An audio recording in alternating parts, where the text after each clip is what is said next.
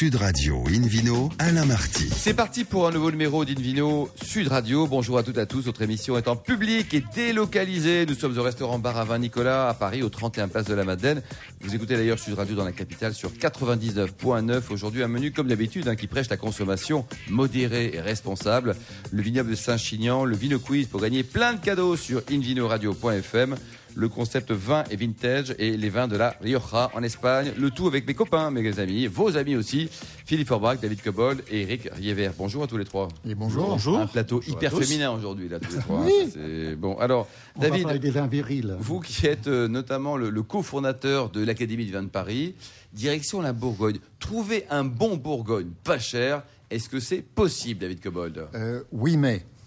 Euh, si vous avez écouté l'émission de la semaine dernière de, avec Antoine Cohen-Potin qui parlait du Clos des Lambrais, vous me dites euh, bon, euh, Bourgogne à 100 euros, ok, euh, c'est pas, c'est peut-être pas cher pour un milliardaire, mais pour pour nous, euh, c'est cher.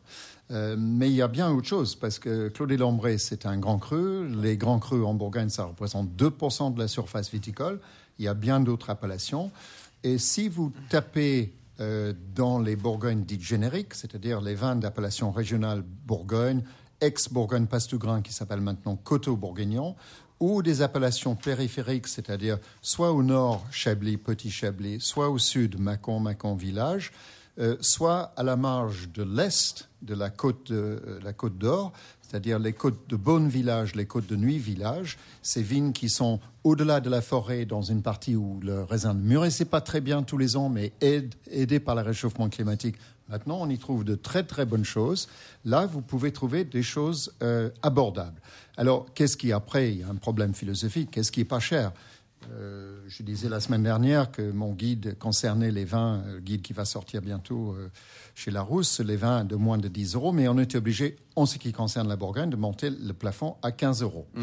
Et à 15 euros, vous allez trouver quand même des choses dans les appellations que je viens de citer. Plutôt pas mal, quoi. David, vous aviez rappelé la semaine dernière le prix moyen de vente d'une Bah, bouteille le de prix vin. moyen de vente d'une bouteille de vin en grande distribution, c'est moins de 5 euros. Alors évidemment, Ouais, c'est même, euh, même entre Oui, 3 et c'est- 4 euros. hein. oui, c'est c'est 4 Ouais. euros plutôt. Et, et- et ça inclut, il faut le savoir, euh, tout ce qui est en bag-in-box, les bibs. Euh, et là, là c'est sûr qu'il y a du demi-vrac et ça, ça fausse un peu les statistiques. Alors, les Bourgognes descendent à moins de 15 euros la bouteille, c'est possible. Alors, j'ai cité quelques appellations. Ils peuvent être en blanc, ils peuvent être en rouge. Par exemple, Petit Chablis, vous trouvez plein de très bons vins. Et c'est vrai que Autour de combien? 8-10 euros peut-être oui, entre, entre 6, 7, 8, 9, 10 euros. euh, voilà, des petits chablis et des chablis un peu moins de 10, c'est tout à fait possible. Mm. Euh, vous allez par exemple euh, à la Chablisienne, la grande cave coopérative qui travaille extrêmement bien, qui vinifie 25% euh, de l'appellation Chablis. Euh, vous trouverez des, des vins excellents à moins de 10 euros. Donc c'est tout à fait possible, chez les vignerons aussi. Euh, parfois, les vins de, de- chez les négociants sont un peu plus chers parce qu'ils ont des structures qui coûtent un peu plus cher. Et après, il faut bien choisir, comme je le disais la semaine dernière, il faut bien choisir son circuit de vente. Euh, la grande distribution, c'est possible, mais la qualité, euh, je dirais, est aléatoire parce qu'ils sont obligés d'acheter des grands volumes. Donc, il faut choisir. Pendant les foires au vin, c'est peut-être le meilleur moment pour acheter en grande distribution, où là, les marges sont restreintes, euh, la sélection est plus qualitative qu'à longueur d'année et vous pouvez trouver des bonnes choses, y compris en Bourgogne. Lorsqu'on a goûté pour les foires au vin, par exemple, on a sorti l'édition spéciale du magazine Régal. Euh, là, on a trouvé des bonnes choses en Bourgogne dans ces prix-là. Alors, je vais vous donner, parce qu'on a fait une dégustation spécifique sur les côtes de Bonne Village et les côtes de Nuit Village, et j'étais assez agréablement surpris par la qualité de ces vins. Euh, dans des millésimes euh, récentes, c'était des 2014, 15 ou 16. Qui sont, David, en Bourgogne, des beaux millésimes ou pas? Alors, euh, 15, oui, très, très bon, 14 aussi. Alors, en Haute-Côte de Beaune, on a beaucoup aimé les vins de domaine euh, et Fils. Chevreau est un domaine qui est basé à l'extrême sud, euh, dans les, les Maranges. Il y a, il y a trois, trois ma- Maranges. Euh, euh, Saint-Antoine des Échards, un autre domaine qui fait un très très joli vin qui vaut euh, 8, entre 8 et 10 euros. hein. Et, dans les Hautes-Côtes de Nuit, c'est un peu plus grand comme vignoble, donc il y a davantage de gens qui sont sortis. Le domaine Bonardo, Manuel euh, Olivier, domaine Thévenot-Lebrun et Dubois et Fils, qui ont un domaine assez, assez diversifié basé sur la côte de nuit. Euh, c'est un peu un ancien style, c'est-à-dire un style un peu plus évolué en couleur, mais très bien fait dans son style-là. Et en couleur, David? Je parlais là, c'était, on était focalisé sur les rouges. Et là, vous avez de très bonnes choses. On a trouvé en, en blanc euh, des, des, vins dans le Mâconnais. C'est un très très bon terroir, territoire de chasse pour les bons blancs. Un excellent puits Vinzel d'un domaine très réputé qui est aussi un négociant, le domaine Drouin. Euh, vraiment excellent, qui vaut un grand vin. J'ai goûté de très bons euh, euh côtes de, de, nuit village en blanc, ça existe, c'est assez rare. Euh, donc on peut trouver. Il faut vraiment chercher. Bourgogne, c'est le plus difficile. Je dirais que c'est la région la plus difficile pour les achats parce que euh, c'est le vigneron qu'il faut chercher, le producteur ou le vigneron, parce que pour moi, peu importe si c'est une cave coopérative, un négociant ou un vigneron indépendant, euh, c'est pas ça qui détermine la qualité. Hein. c'est le travail qui, détermine la qualité du vin. Euh, et, et, là, c'est le producteur qui importe plus que l'appellation. Un très bon producteur en Bourgogne générique va produire un meilleur vin qu'un mauvais en première crue. Et ça, c'est très vrai en Bourgogne. Éric Révet, vous avez... Et à beaucoup moins cher. Et beaucoup moins cher. Vous avez un coup de cœur peut-être sur les, bons Bourgognes euh, bah, Pas trop cher non plus? Bah, C'est forcément en dehors de Côte d'Or. Dans le Mâconnais, j'aime beaucoup Nicolas Maillet, qui mmh. fait un vin superbe, très fin. Et dans le côte d'Auxerre, j'aime beaucoup Goiseau depuis des années. Des vins pas chers, rouge et blanc. Rouge et blanc, les deux couleurs. Goiseau et j'ai rajouté euh, Clotilde Daven, qui et, fait une série de très excellents vins. Philippe Forbrac il, y a un certain nombre de, producteurs qui sont célèbres par ailleurs, qui font des, des, fois des, des, cuvées, enfin souvent d'ailleurs des, cuvées en appellation Bourgogne générique, qui sont mm. magnifiques. Oui, vrai. Il faut privilégier souvent Bourgogne le savoir-faire des vignerons. C'est ce que disait Jean-Marc Boileau, par exemple. Mm. Nous avons goûté d'ailleurs ensemble, euh, mon cher Alain, il y a quelques temps. Son Bourgogne rouge 2015, c'était une merveille. Oui, mais ils sont plus chers que les oui, on, hein. ah, on, est autour de ça, sur le Bourgogne générique. Un petit peu plus cher, mais super bon, le Haute-Côte de Nuit, parce que c'est aussi une appellation euh, qui est remarquablement dans, le rapport qualité-prix. Anne Gros, par exemple, à Vendromanet, fait des, des grands crus magnifiques, mais faut un, Bourgogne ou un Haute-Côte de Nuit qui est euh, entre une 20 euros peut-être au maximum. Oui, mais après, c'est vraiment. On commence à grimper. Alors on est un peu plus cher. C'est toujours le problème. Quand, quand un vigneron a, une forte réputation, les prix montent. Et vous, David, avec, euh, avec tout ce que vous avez goûté, votre coup le coup de cœur, c'est compliqué parce que vous en avez plein, mais, mais est-ce qu'il y a une bouteille que vous avez mis en blanc, en rouge? Allez, une en blanc, une en rouge. Ben, le rouge, j'ai cité le domaine, domaine Saint-Antoine des Écharpes. Voilà, je ne connaissais pas, que je, découvrais. Et puis, honnêtement, le, le, le, le Puy Vinzel de, de Drouin, qui est magnifique, c'est un, un producteur très connu c'est pile poil 15 euros, mais ça les vaut très largement. Ça vaut beaucoup de vin à 30 euros. Merci beaucoup, David Cobol, Dino Sud Radio. On retrouve maintenant Philippe Forbrac, propriétaire du restaurant Le Bistrot du Sommelier à Paris, boulevard Rospan, pour une appellation qui est un peu plus au sud. Hein carrément plus au sud. Je vous amène euh, dans, le Languedoc, dans l'Occitanie, comme on dit euh, aujourd'hui, en termes de législation, en tout cas, de, découpage territorial, et plus précisément euh, pas loin de Béziers, au nord-ouest de Béziers, dans, le département de l'Aude. Et dans cette région, il y a une belle appellation qui s'appelle Saint-Chinian. Alors, ce n'est pas une appellation récente, hein, c'est une appellation dont on entend parler peut-être même depuis l'époque gallo-romaine, c'est qu'il y a une grande époque qui était la Gaule narbonnaise, l'époque où, où César offrait des terres, et des possibilités de planter de la vigne à ses centurions valeureux. Euh, l'appellation est née plus précisément et plus, justement autour du 8e siècle. Et elle a eu son heure de gloire euh, au, au 12e siècle, quand les moines se sont installés là-bas et notamment le plus célèbre qui s'appelait Aignan, le Saint-Aignan, qui a donné Saint-Chinian avec la transformation de, de, la langue euh, qui est venue jusqu'à nous. Alors cette appellation, c'est 3000 hectares de vignes, célèbre pour son terroir particulier qui est un terroir de schiste, notamment dans la partie nord. Euh, la partie plus au sud est plutôt argilo-calcaire, mais l'essentiel, c'est sur, sur, ces schistes. Il y a d'ailleurs une route des schistes qui part de Béziers, qui passe par Saint-Chinian et qui rejoint également Faugères et qui bénéficie du même type de, climat. L'essentiel de la vigne et de la production en vin est autour des rouges, euh, avec les trois cépages traditionnels du coin, le grenage pour la puissance et la densité, la syrah pour l'élégance et une certaine couleurs également et des parfums très fruités. Et puis le Mourvèdre pour la structure un petit peu tannique. Arrive en complément le Carignan, qui est un des vieux cépages de la région et qui, lorsqu'il est planté en coteau avec des rendements maîtrisés, donne des résultats assez fabuleux. Et puis euh, le Cinsault, qui apporte aussi beaucoup de fruités. Et comme le Leidonner Pelu, qui est un, vin qui donne beaucoup de couleurs. Comment il s'appelle ce garçon? Leidonner pelu. Pelu. Voilà, exactement. Euh, voilà, ça, ça donne donc euh, bien sûr les rouges, mais ça donne aussi les Saint-Chinians euh, rosés qui existent depuis assez longtemps. Plus récemment, euh, avec une démarche qui a commencé au début des années 90 et qui a abouti en 2004, il y a maintenant du- des, des Saint-Chinians blancs qui sont eux élaborés à partir du, grenache, mais le grenache blanc pour le coup, de la marsanne et de la roussanne, et également d'un cépage qui était l'invité, un peu inattendu peut-être, qui est le vermentino, puisque il vient, il vient du nord de l'Italie, on le trouve aussi en Corse et en Provence, notamment sous le, sous le nom de Rolle, et, qui apporte une, une- beaucoup de fraîcheur. On est sur un terroir qui démarre à 100 mètres d'altitude, alors là c'est pas très haut, mais on peut, on peut atteindre 350 et 400 mètres d'altitude, ce qui permet dans cette région mé- méditerranéenne De skier. de pas tout à fait, mais en tout cas d'avoir une certaine fraîcheur. Peut-être peut-être pas jusqu'à la neige, mais en tout cas C'est une idée pour le pour la c'est pas mal ça.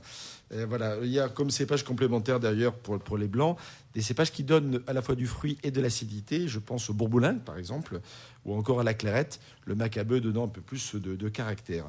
Alors ce sont des vins euh, qui sont relativement accessibles. On parle aussi, euh, c'est important, de prix. La plupart des vins sont autour d'une 10-12 euros. On peut trouver également des, des- des- des- des- quelques cuvées particulières. Je pense à certaines cuvées du, du domaine, par exemple, Canet-Valette, qui est un des domaines emblématiques de cette appellation. Beau domaine, très beau domaine. Exactement. Et qui travaillent. Alors, il y, a de plus en- il y a aussi dans cette région beaucoup de gens qui travaillent avec des démarches la- les plus naturelles possibles, euh, bio, biodynamie, etc. Et même pour certains, euh, ce qui s'appelle la, la norme euh, HVE, haute valeur environnementale, qui est un système qui permet finalement à la fois de travailler le plus naturellement possible et en même temps de ne pas s'interdire euh, certains produits euh, lorsque effectivement on, on en a besoin. Et notamment par rapport peut-être à la démarche bio de n'utiliser en, en moindre quantité dans, dans, dans la vigne en tout cas le, le- Le cuivre. le cuivre Ouais, c'est bien. et, et voir le soufre également. Donc ça c'est c'est quand même quelque chose qui est à signaler et il y a pas mal de gens dans cette appellation qui vont dans cette démarche-là. Alors, citons-les peut-être. hein. Alors, euh, bah, Canet-Valette, déjà dont j'ai Canet-Valette, parlé ouais. tout à l'heure. Euh, la cave de Rieux-Berlou, euh, qui, qui est une cave, on, parlait, on parle souvent aussi, et de plus en plus d'ailleurs, du travail remarquable fait par certaines caves coopératives, c'est le cas ici. Mm. Le château Moulin de Cifre, euh, Casalviel, euh, Vitarel, ou encore le domaine Rimbert, qui est un petit coup de cœur historique, parce que c'est pratiquement le premier vin euh, que j'ai goûté de Saint-Chinian qui m'avait donné une émotion tout à fait particulière. Oh, vous deviez quel âge, Philippe, à l'époque? J'avais. euh, Il y a prescription. Il y a prescription Il y a, encore. il y a une Oh, trentaine d'années. euh, et je m'en rappelle encore, ce qui est plutôt bon signe. Merci beaucoup Philippe Forbach. Invino sur Radio marque une courte pause et ensuite retour chez Nicolas à Paris pour le Vino Quiz avec plein de cadeaux à gagner sur invinoradio.fm et puis une découverte d'un beau vignoble en Espagne. Nous partons direction la Rioja. Sud Radio Invino, Alain Marty. Retour au restaurant Bar à Vin Nicolas à Paris au 31 Place de la Madeleine pour cette émission en public et délocalisée avec Philippe Forbach et puis le Vino Quiz Philippe. Je vous en rappelle le principe. hein. Chaque semaine, on vous pose une question sur le vin et le vainqueur gagne un exemplaire du guide des vins du Wine and Business Club. C'est pas beau ça? Très beau cadeau. La semaine dernière, rappelez-vous, la question était en septembre, à quelle occasion se réunit la Jurade de Saint-Émilion? Réponse A, Pour la fin des vendanges, B, le banc des vendanges, C l'équinoxe d'automne. et la bonne réponse Et Philippe. C'était la réponse B Eh ben oui. pour B comme banc, Ben banc oui. des vendanges. B Voilà. comme bien joué. Exactement. Euh, ce week-end alors c'est quoi La question du week-end, c'est quelle couleur de vin peut produire l'appellation Saint-Chinian? J'espère que vous avez bien écouté. hein. La réponse A, rouge, rosé et blanc. Réponse B, rouge et rosé. Ou réponse C, rouge seulement. Alors, pour répondre, et on vous le souhaite, gagner un exemplaire du guide des vins du Wine and Business Club. Rendez-vous toute la semaine sur le site internet invinoradio.fm, rubrique Vino Quiz. Le gagnant sera tiré parmi les nombreuses bonnes réponses. Merci beaucoup Philippe Invino sur Radio. On retrouve maintenant notre journaliste euh, préféré, comme tous les autres d'ailleurs, Eric Riever, pour une découverte de la Rioja. Nous partons en Espagne. Alors déjà, elles sont jolies les Espagnols ou pas? Superbe, comme le paysage. Ah bon, très bien. Alors allons-y. Alors, mon sujet est la nouvelle singularité des grands vins de Rioja, c'est-à-dire la reconnaissance tout récente par le système d'appellation contrôlée en Espagne d'une provenance plus précise pour quelques vins issus de vignobles spécifiques, avec la mention sur l'étiquette maintenant admise. Cette innovation est une véritable révolution au sein de cette appellation, la plus historiquement renommée de l'Espagne pour le vin rouge, même si la région Ribera del Duero est venue la concurrencer sur la scène mondiale depuis les années 1980. D'abord, un peu de contexte. Depuis 1926, c'est le Consejo Regulado, le Conseil de la Rioja, qui gère cette vaste appellation dans le nord de l'Espagne, qui couvre une superficie de quelques 60 000 hectares et qui s'étend sur une centaine de kilomètres de long et une cinquantaine de large. Plus de 500 domaines ou entités, qu'on appelle bodegas, pratiquent la mise en bouteille de leurs produits. Trois sous-zones viticoles existent. Les deux premières, Rioja Alta et Rioja Alavesa, bénéficient d'une influence climatique de type atlantique et des sols principalement argilo-calcaires où s'épanouit le cépage emblématique de la région, le Tempranillo. Plus au sud, Rioja Baja complète ce trio, mais avec un climat évidemment plus sudiste, donc plus chaud, et des sols rocailleux, riches en galets, qui conviennent très bien au grenache. Comment déceler une unité apparente parmi une telle diversité de terroirs ou multiples expositions qui composent cette appellation? Pourtant, son nom seul, Rioja, est imposé pour tous les, vins qui sont issus de plus de 140 villages. Imaginons que pour toute l'appellation bourguignonne, pas de possibilité de spécifier von et encore moins Richebourg sur une bouteille. Si uniformité il y a, cela vient de la tradition d'assemblage utilisant des raisins de multiples provenances à travers l'appellation. Cette pratique courante, qui s'appuie souvent sur l'achat de raisins hors bodega, renforce la primauté de la marque et un style maison un peu à la champenoise. Voilà le contexte qui a forgé une nouvelle génération de producteurs rénovateurs, fiers de leur région, mais frustrés dans la démarche de valorisation de vins plus qualitatifs, souvent issus de vieilles vignes et de parcelles spécifiques, avec des rendements plus bas que le voudrait la tradition.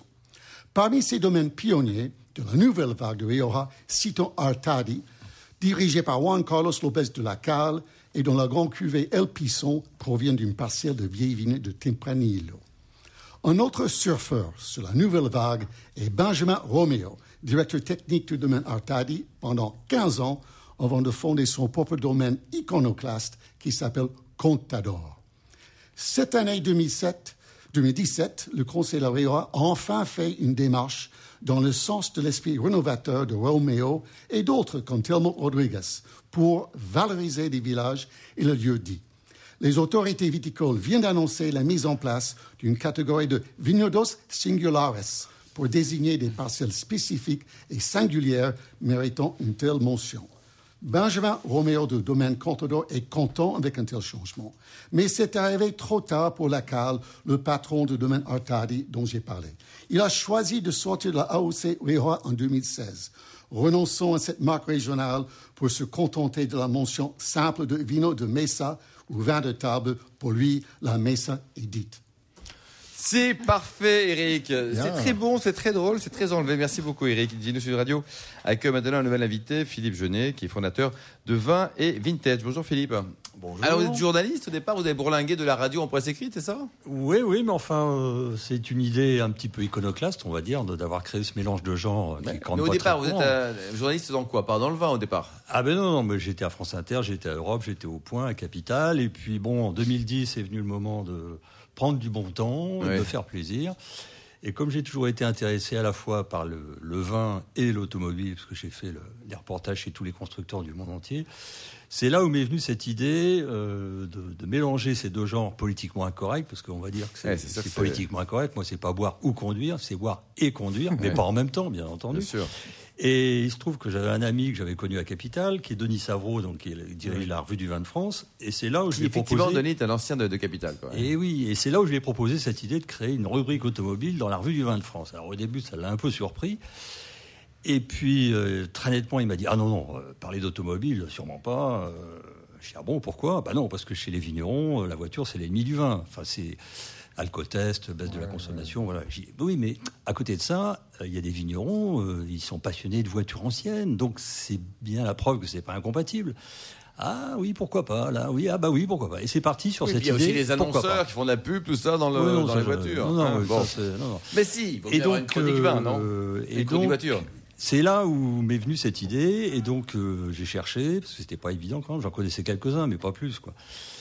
Et puis pendant deux mois, j'avais que ça à faire. J'ai passé plus de 300 coups de téléphone à travers toute la France, par les contacts que j'avais par les constructeurs automobiles, les clubs de collectionneurs par marque Et puis après, les clubs de collectionneurs par région pour mieux cibler par rapport aux, aux vignobles.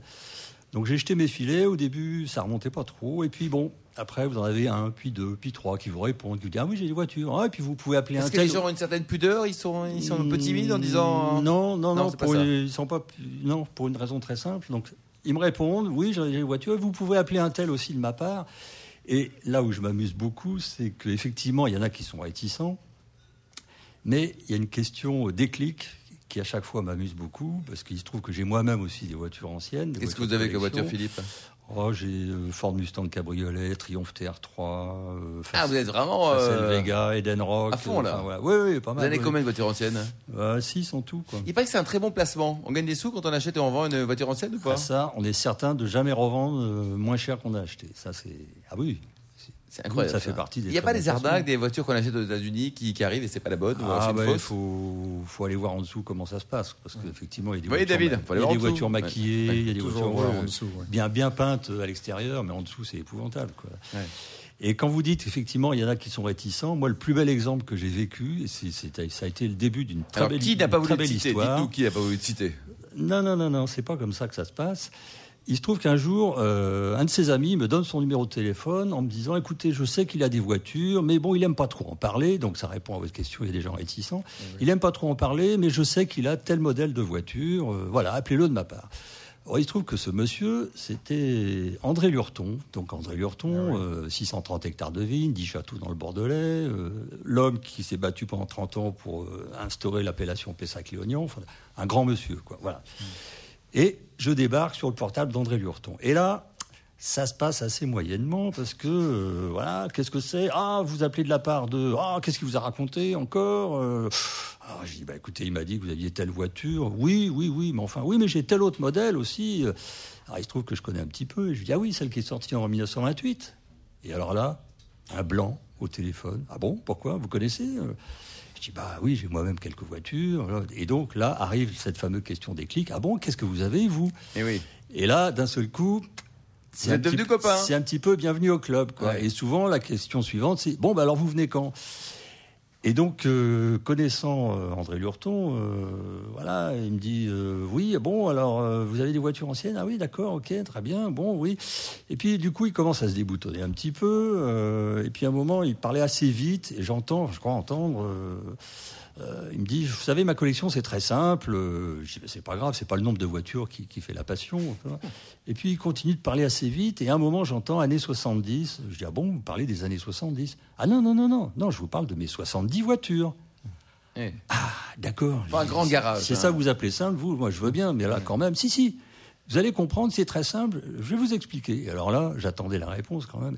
Et là, c'était vraiment délicieux, c'était vraiment à graver dans le marbre. Je me suis contenté, donc j'ai beaucoup aimé, je me suis contenté, de reconstituer le patrimoine de voitures qu'a eu ma famille depuis les débuts de l'automobile. Ah, très bien. Donc, ça. idée simple, effectivement. Ce qui fait que le, le jour où j'ai été le voir euh, à Château-Bonnet, là, dans l'entre-deux-mer, il y a effectivement un hangar, un grand garage qui ne paye pas de mine au milieu des vignes. Alors, déjà, quand il vous ouvre les doubles portes du hangar, vous rentrez, et là, Émotion. vous vous retrouvez nez à nez devant quoi? Devant le canon d'un char américain de la Seconde Guerre mondiale. Ouais. Alors, certes, Ça, c'est c'est sympa pour dire bonjour. c'est hein. un bon antivol, rien ne peut sortir. Mais enfin, quand même, vous posez la question, mais qu'est-ce que c'est Qu'est-ce que ça fait là? Il dit, ah, mais non, ça, c'est un souvenir. Euh, dis, un souvenir, c'est un petit peu encombrant quand même comme souvenir. Il dit, non, non, parce qu'à l'âge de 16 ans, je m'étais engagé dans l'armée de, de Delattre de Tassigny. J'avais fait toute la campagne d'Alsace, toute l'Allemagne, jusqu'à Berchtesgaden, le Dideg, le Hitler. Voilà, c'était mon char. Bon, C'était son char. Chacun revient de la guerre avec ce qui, ce qui lui Il n'est pas québécois, c'est un char. Vous aimez les voitures, vous, Eric, Et- ou pas Oui, absolument. Donc ça, c'était sa véhicule le plus canon. C'était c'était assez canon. Mais le plus canon, c'était ce qu'il y avait derrière. Et derrière, aligné les fameuses 70 voitures. Ça allait de la Ford T, la fameuse Ford T, euh, les vieilles Renault Jean Taxi de la Marne, toutes les Citroën des années 20, 30, euh, les, les Delahaye qu'avait eu son père, son grand-père, son grand-oncle. Il a racheté tout ce que sa famille avait eu et tous les Et souvenirs sur le site Vin et. Vintage, Philippe, vous racontez tout ça? Bien sûr. Et donc vous avez rencontré, alors ça c'est une grande rencontre, André Lurton. Il y a une autre rencontre, peut-être qui vous a marqué? Ah, il y en a une autre aussi parce que c'est pas courant celle-là. Ça a été d'ailleurs le, le premier sujet que j'ai fait euh, au départ dans, dans la revue du vin de Un France. camion des pompiers? Non. Non, non, non, non. C'est Léo de Malais, donc Château La Gaffelière, premier grand cru de Saint-Émilion. Alors, il se trouve que lui, a Qu'est-ce qu'il avait comme voiture? trois Bugatti. Merci beaucoup. Euh, vous nous rappelez peut-être le, le site hein, C'est Donc, c'est exactement? 20, 20etvintage.fr. Et d'ailleurs, plus on descend dans le sud de la France, moins il y a de vignerons à voiture ancienne, ou alors je C'est suis passé à côté. là. Donc, si vous en avez dans la région du sud qui en ont, qu'ils n'hésitent pas, ils vont sur 20etvintage.fr, il y a mes coordonnées, ils seront les bienvenus. Merci Philippe, merci également Eric, David et Philippe. On se retrouve demain, toujours à 12h30 et toujours en public et délocalisé au restaurant Bar à Vin Nicolas au 31 Place de la Madeleine. Nous parlerons notamment du guide Brachet et des écrivains du vin. D'ici là, excellent déjeuner, bon samedi après-midi, soyez sages hein, et surtout respectez la plus grande des modérations.